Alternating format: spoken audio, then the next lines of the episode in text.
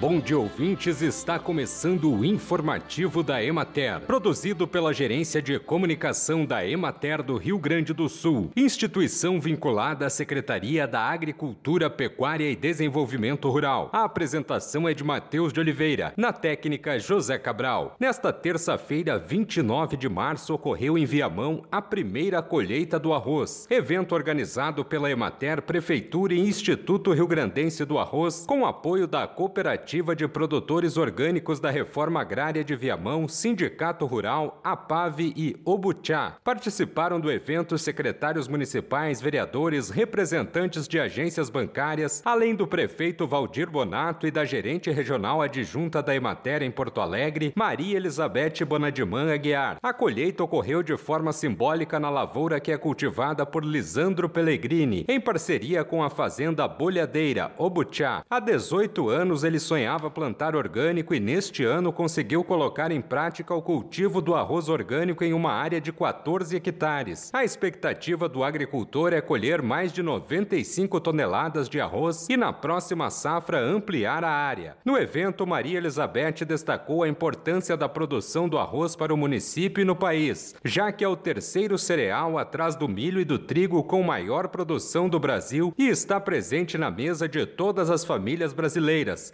Ressaltou ainda as ações da Emater no município em parceria com a Prefeitura para a segurança e soberania alimentar e aumento de renda e da qualidade de vida para os agricultores familiares de Viamão. O prefeito aproveitou para destacar todo o trabalho que a administração municipal vem fazendo em prol do campo e da cidade para que os produtores possam produzir mais e melhor por meio da implantação de um plano estratégico de retomada da economia pela agricultura. Após as manifestações das autoridades e da colheita simbólica feita com foice, os participantes puderam degustar bolos e pães elaborados com farinha de arroz, arroz com leite, bolinho salgado de arroz, além de suco sucos, geleias, bolos e pães coloniais feitos por agricultores e integrantes da Cooperave. Bem, e por hoje é isso, nós vamos ficando por aqui, mas semana que vem tem mais informativo da Emater. Um bom dia a todos que nos acompanharam e até lá!